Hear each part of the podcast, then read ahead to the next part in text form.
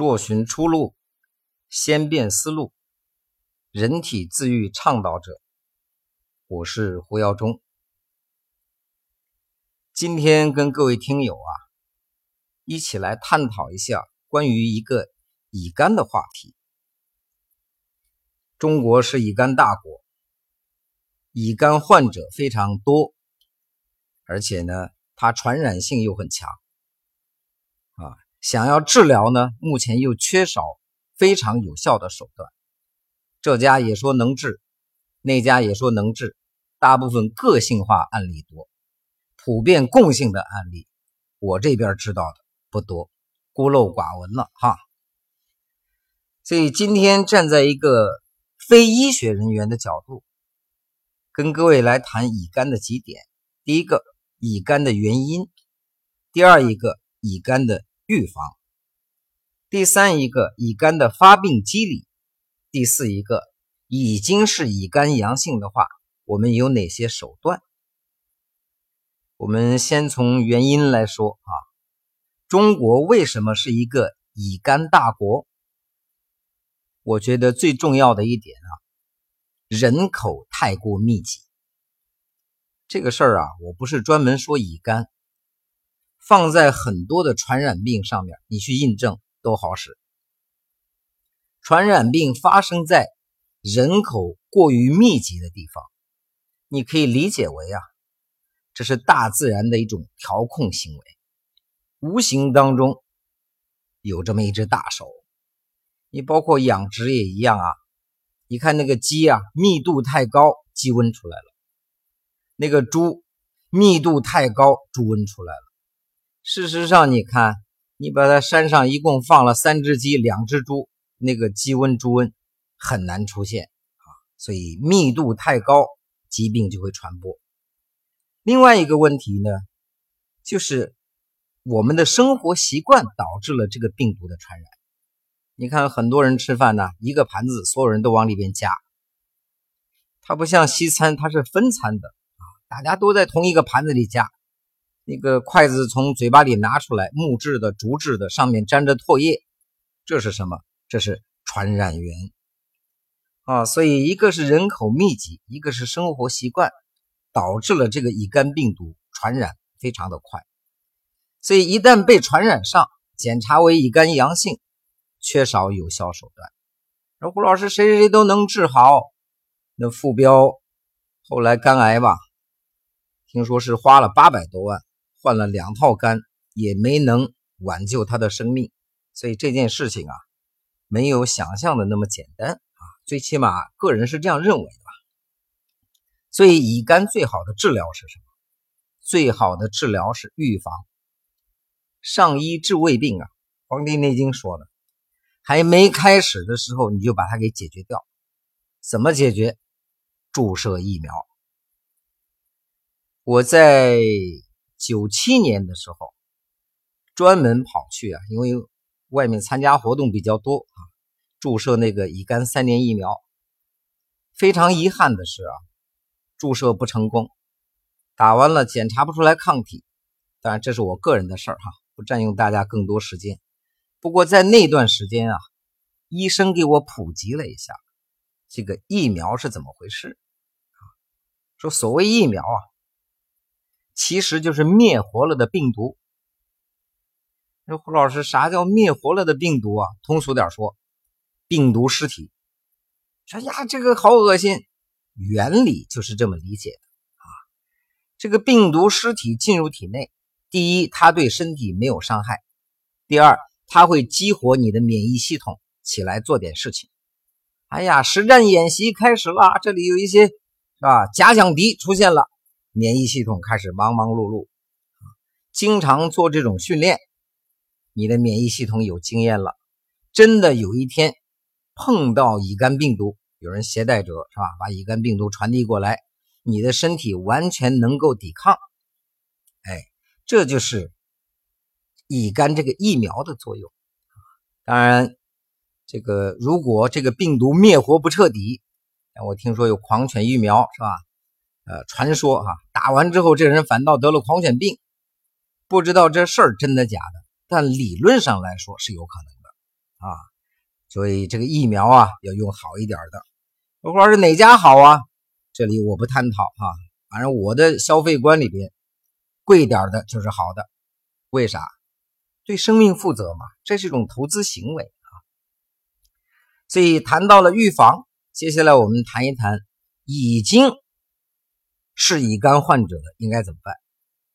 所以第一件事情啊，我们一定要了解乙肝的发病机理，就是你为什么这个这个乙肝呢治不好？所以很多民间的医生说乙肝我来治啊，把病毒给你杀掉，等等等等。其实这个本身的表达就不太严谨，所以站在个人角度跟各位分享啊，这个乙肝病毒啊，其实对人体是没有伤害的。所以我估计啊，很多非专业的乙肝患者听完这个话就吓一跳，乙肝病毒对人体没伤害，是的。所以各位听我细细道来哈，乙肝病毒。进入体内之后啊，它寄存在肝细胞的细胞核里面。换句话说，你把它理解为是个租房客，他就是来这儿住的，他也不打算伤害你。所以，如果你的免疫系统比较平衡，哎，身体发现哦这个东西无害，不要惹它，大家相安无事，邻里和睦。这个时候啊。这个人就是我们传统理解的叫乙肝病毒携带者，他不伤害身体啊，他不发作，他只是携带，他可能传染别人。换句话说，如果这个人免疫系统过度敏感，就是不平衡啊，像医学上讲什么 T 细胞什么细胞，我都不讲那个，它就会分泌大量的细胞毒素，试图来攻击和杀死这个乙肝病毒。我们刚才跟大家分享过了。乙肝病毒在哪儿呢？在肝细胞的细胞核里边，所以单独杀死它是一件很困难的事情。所以身体分泌的这些毒素就会大批量的杀死肝细胞，所以肝细胞大量坏死，后边肝硬化呀、肝癌呀这些成为可能。所以医学上称为大三阳、小三阳，中间什么区别我没有研究过啊，不明白的你可以去问问医生。我这边谈点医生很少跟你谈的这些地方哈，所以乙肝这个阳性啊，它源自于自体免疫失衡导致的自我攻击。所以谈到最后，谈它的治疗方案是什么？不是要杀死这个乙肝病毒，是让你的免疫恢复正常。等你免疫平衡了，发现这玩意儿对身体无害啊，别惹它，相安无事。你就变成了阴性，就是携带者。那说胡老师，这个有什么方法调节免疫？我前两天做了一个专题啊，讲了一个多小时，专门讲辟谷的辟谷五大作用。我记得讲到第三项叫免疫调节，他把你免疫调整平衡之后，哎，你还真有所谓康复的可能，就阳转阴的。说胡老师，这个你有根据吗？你要说根据啊，站在科学角度，我还真不大能跟你说得出来。但我经常说一句话：有效果比有道理更重要。所以我可以举几个案例啊。我第一个乙肝患者，我接触的哈，当时从海南跑到郑州来找我上课。其实啊。他不在意自己的乙肝，或者他也知道，因为他学医的，而这个玩意儿根本搞不好。他来呢是另外一位投资人想考察我们公司，委派他过来考察的，所以他辟谷时间就超级短，他没有动机嘛，他只是来考察生意，所以一共辟谷五天。但是半个月之后啊，他跟我联系，非常惊喜，怎么回事啊？去医院检查。啊，乙肝阳性转成阴性，就是不再是那个这个乙肝病毒爆发了。大三阳、小三阳数据我懒得说那些哈。换句话说，好了，激动的不行。他说：“你知道，医生说这种案例大约是三千分之一，三千到四千人里出一个能够自自我康复的。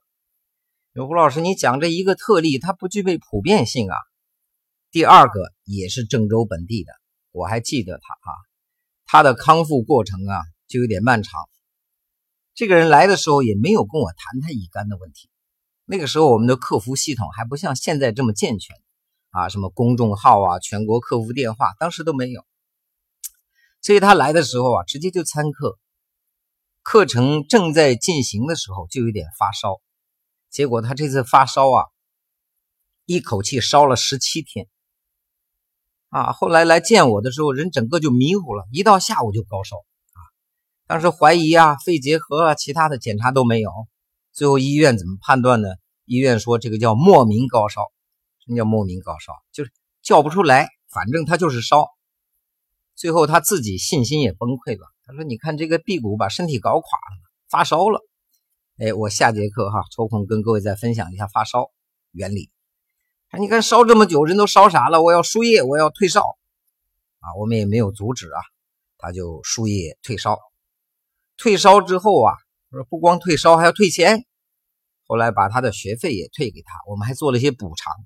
因为那个时候说不明白这件事情啊，所以隔了一个月，他再次体检的时候，惊喜的发现啊，他乙肝的问题解决了，就是转阴了。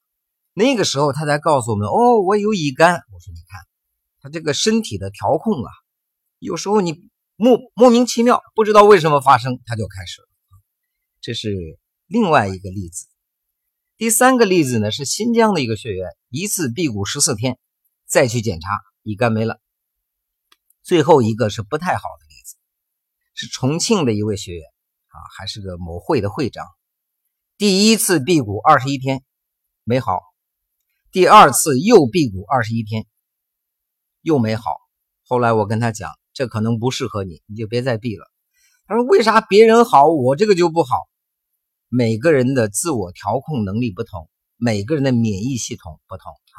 我这边只能辅导你进入这种不吃不饿的状态，我没有办法承诺你包治。所以目前我采集的数据也不多，一共来了四个患者，三例康复。如果这个放到大数据里去看，那了不起了，百分之七十五的康复率啊，啊！当然这个数据太少嘛，不具备可参照性。你比如说就来一个，他好了，我不能说包治所有的乙肝，不是那个概念啊。所以我经常跟身边的人说啊，相信比怀疑多一次机会。我们不能保证什么，哎，药中堂医馆做承诺医疗，其实他处境也很尴尬啊，就是我们公司的医馆。你发现跑进你门来想让你包治的人，基本上你都不好治。大家懂我意思哈？那个你完全能包治的人，他都不想让你治。我早呢，我这小毛病，我这没问题，我吃药控制着呢。所以啊，所有的治疗预防还是要趁早啊。所以，凡是有这个乙肝的患者哈，身边有这样的朋友，大家可以让他了解一下这个信息。最重要的是恢复他的免疫平衡，所以也希望未来能够服务到大家啊！